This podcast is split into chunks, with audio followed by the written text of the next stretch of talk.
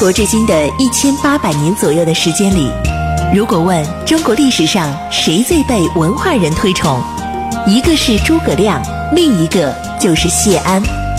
他凭借自己风流倜傥的名士之风，倾倒了李白、苏轼、王安石、辛弃疾、陆游等无数文人。不知谢安，不懂中国文人风流；不读谢安，不知传统士文化渊源。大禹茶馆之《乱世名相谢安传》正在播出。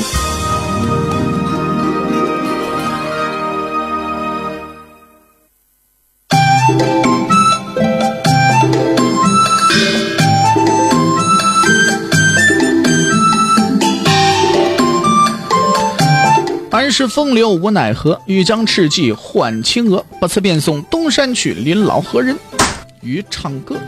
今天呢，咱们继续给大伙儿说《乱世名相谢安传》啊。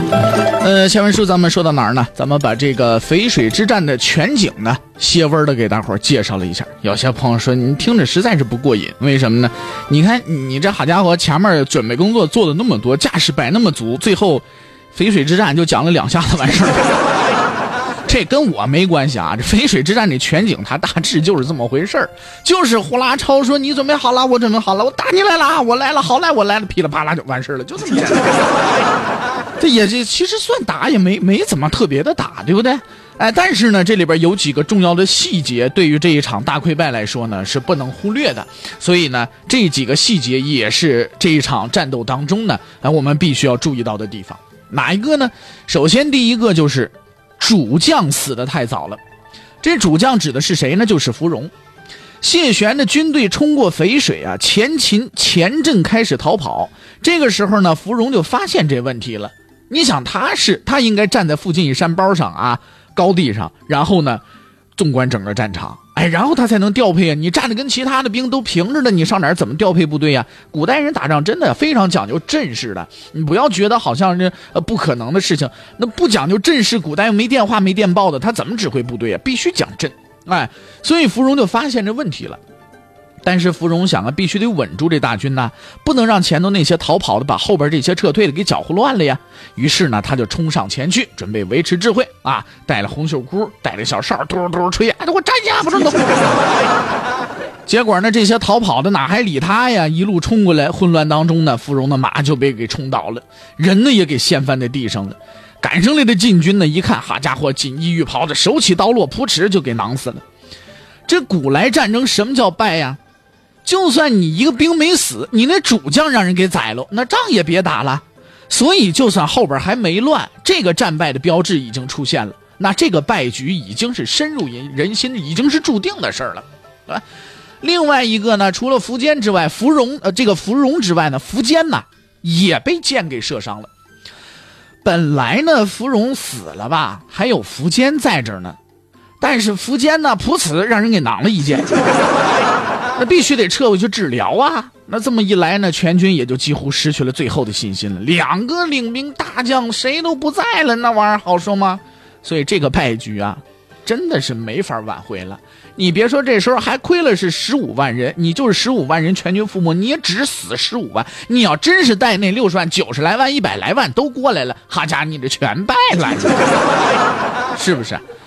所以说到这儿啊。我们历来所说的这场战役最不可思议的一个退兵，十几万大军就自溃了，这个谜团呢也就有了答案了。啊，我们呢再简略的回放一下当时的过程。首先呢，前秦按照常规从淝水岸边退兵，阵前的防御力量逐渐在减弱。就在这个临界点上，主力面向后方啊，这是退兵啊，没有乱，这个时候还没乱啊。呃，然后呢，北府兵抓住机会。发起强攻，实现岸边的单点突破，身后的强力打击破坏了前秦的退兵秩序。从岸边开始，这退兵呢就向逃跑开始转变了。接着呢，逃跑继续向中间蔓延，主将被杀，其他将领不足以控制局面，没那么大威信呢。全军又士气低落，不能实现统一的转身或者战斗军队的有效转移。晋军和逃跑的秦军一起构成了对后面秦秦军的威胁，所以秦军的死者一半是被晋军杀的，另一半呢被自己人踩死的。最后当然了，退兵呢就完全转化为逃跑了。所以这么一看呢。这场大溃败可不是自己溃的。你假设淝水对岸根本没有谢玄的军队，或者谢玄真跟敌人讲仁义，就眼看着人家背朝自己偏不打，非等人家列好了阵冲上去以少打多啊。不过如果这样，我们就能看着苻坚的半渡而击了啊。那么芙蓉就在这边指挥着自己的大军向后退个十里二十里，就算秦军士气低，会出点混乱，但是也绝不可能的一声令下，十几万人嗡一下全跑了。其实这溃败的实质啊是什么呢？秦军在退兵过程中遭到了晋军来自后背的强力攻击，这样退兵呢就变成了逃跑了。由于秦军自始至终根本没有实现全军的转身所以我们后人看上去，他们一开始这有章法的退兵就跟后边完全没控制的逃跑就连成一片了。于是呢，我们就说了，说前秦军队啊，那就是一退而不可收拾。其实这整个过程当中啊。可是有根本性质转变的这样的大事。我这里呢，我们就来试着论一论啊，淝水之战的功和过。那不过这事儿呢也怪复杂的，咱还是得从大到小啊，这么一点点来说。首先，第一方面战略上的功绩啊，这点是毋庸置疑的。东晋的防御战略是谢安建立起来的，这件事儿从桓温一死他就开始着手办了，而且时机把握的是刚刚好。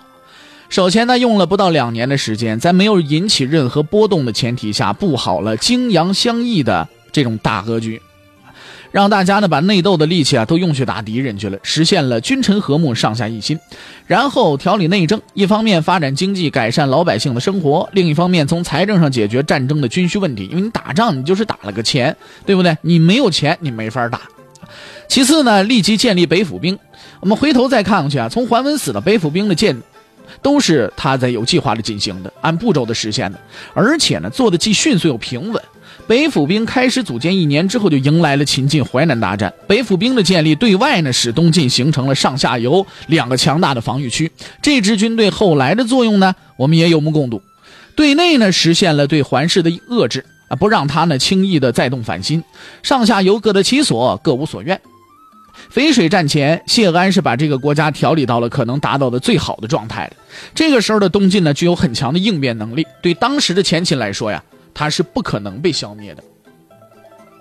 那么朱大卫先生评呢说：“谢安深知用兵之法，无耻其不来，是物有以待也；无耻其不攻，是无有所不可攻也。昔之善战者，先为不可胜，以待敌之可胜也。”那王夫之也说呢，说这谢安呐，任桓冲于荆江，分别使啊这个而别使谢玄兼江北军事，进于是而有北府之兵，以重朝权，以图中原，一举而两得矣。安永师而取欲莫远求之惧，是亦也，可不谓欲莫之求之于远者矣。所以呢，如果论淝水战功，谢安是第一人，那是当之无愧的。于是呢，在他在战前的任命将领啊，部署全局呀，然后外事镇定以安民心呐，等等，这相比呢上面两件大事来说呢，就显得不那么重大了。那这是咱们讲战略的方面的功绩，那战术上的功绩我们也得说一说。你不能把前线的将士们给摆在一边，光说谢安，对不对？论淝水这回战役的胜利，这头功也不可能旁落，非谢玄莫属了。这一战的成功啊，最主要的还是他这个半退而击的计策。也许这计策看上去不够仁义，但是对于当时的谢玄，外寇入侵自己的国家，讲什么仁义啊？以弱敌强的情势下，拿定了主意，我能打赢了算，讲什么仁义啊？无论如何也要把这一仗打赢。那么，凡可得胜者，胡不可以为之呢？正像《孙子兵法》开篇当中说说的那样啊，兵者诡道也，是不是？你管呢？是不是？其实看谢玄这一生啊，先当六七年司马，然后三十四岁统领北府，然后胜淮南、胜淝水，然后领兵北伐，一直打到冀州。到谢安去世第二年，终于不再当将军。哎，不完全统计一下大小战役，指挥北府兵先后打了十几仗，而且淝水之战前的那些个都是事关国家生存啊，这个必须回回以少胜多的。谢玄始终呢是屡战屡胜，不管当时情况有多难。我们的史料当中呢，对战争的细节总是记载的特别少，所以这其中到底有什么谋略呢，也就很难弄得明白了。哎，那句话说得好啊，兵者凶器也。这战争呢，总是无比残酷的事倘若是谢玄不是颇通些用兵之道的话，他也未必能一路胜利的走到这一天。没准儿呢，要那样，他就成又成了一个白望了。对吧？另外呢，洛涧大捷当中，以五千人突袭破梁城五万，并斩了十名前秦将领的刘牢之，同样是功不可没的。他虽然最后不在淝水前线，但是洛涧一捷给了东晋上下以信心，为淝水之战的获胜打了一漂亮的揭幕战。所以论起淝水战功，自然也要为刘牢之好好的记上一笔。再说这第三方面，那就是前秦失败的原因了。这个咱们也得分战略和战术两方面来说啊。在战略上，苻坚急于去抢的正说，为了解决国家内部的棘手问题，于是决议攻打东晋。但事实上是这个时候两国的形势对比，前秦是没有能力消灭东晋的，这是苻坚犯的最大的错误。如果是顺自然之道而为之的话，那么这场战争就是不该发生的。啊，在战术上，最主要的苻坚小看了东晋下游的军事能力，以为这些个名士怎么着也不是他铁骑的对手啊！一天到晚只知道清谈、喝酒、看花、唱歌，能跟我这天天骑在马背上的人比吗？是吧？这个心理啊，也是他不听朝臣劝告，执意要进攻东晋的理由。同样呢，也是因为这个心理作怪，导致他在淝水边上犯下了十分不该犯的错误，临阵退兵。淝水那又不是长江，敌人近在咫尺。他居然就毫无顾忌的把自己的背后就露给人家了。这种情况之下，即便说谢玄没有预谋，也不会放过这么好的进攻机会啊！如果没有退兵，虽然前秦难以取得最后的胜利，但是呢，他可未必会败得那么惨呢。所以说到这儿啊，我们又想起那个道理来：其实任何一个人呐，都是主宰不了这个天下的。不管你拥有了多大的权力，有多大的势力。这个世界呢，是所有的人、所有的事共同作用的结果。成大事的人，那么首先你要去看清他，然后顺应他，这样他才会把你推向那成功的巅峰。那么看着一场大战呢，就好像那个时代的英雄人物们都跑到东晋那边去碰了一下头，就算没露面呢，也透过了空间进行了哎场上的这种力上的较量啊。虽然那一仗本身并没大到哪儿去，但是看他事后的效力，却无疑是一个百年大碰撞。参加了这一回聚首的人物们，也都因为他一下改变了自己的人生轨迹了。一番热闹之后，大伙儿就各奔东西，分头迎接自己的命运去了。那么这些人都有谁？他们分别的命运都是什么呢？今天咱们就先不说了，看一下时间，马上是半年广告。半年广告之后是大禹茶馆至话说唐朝。广告之后，咱们再见。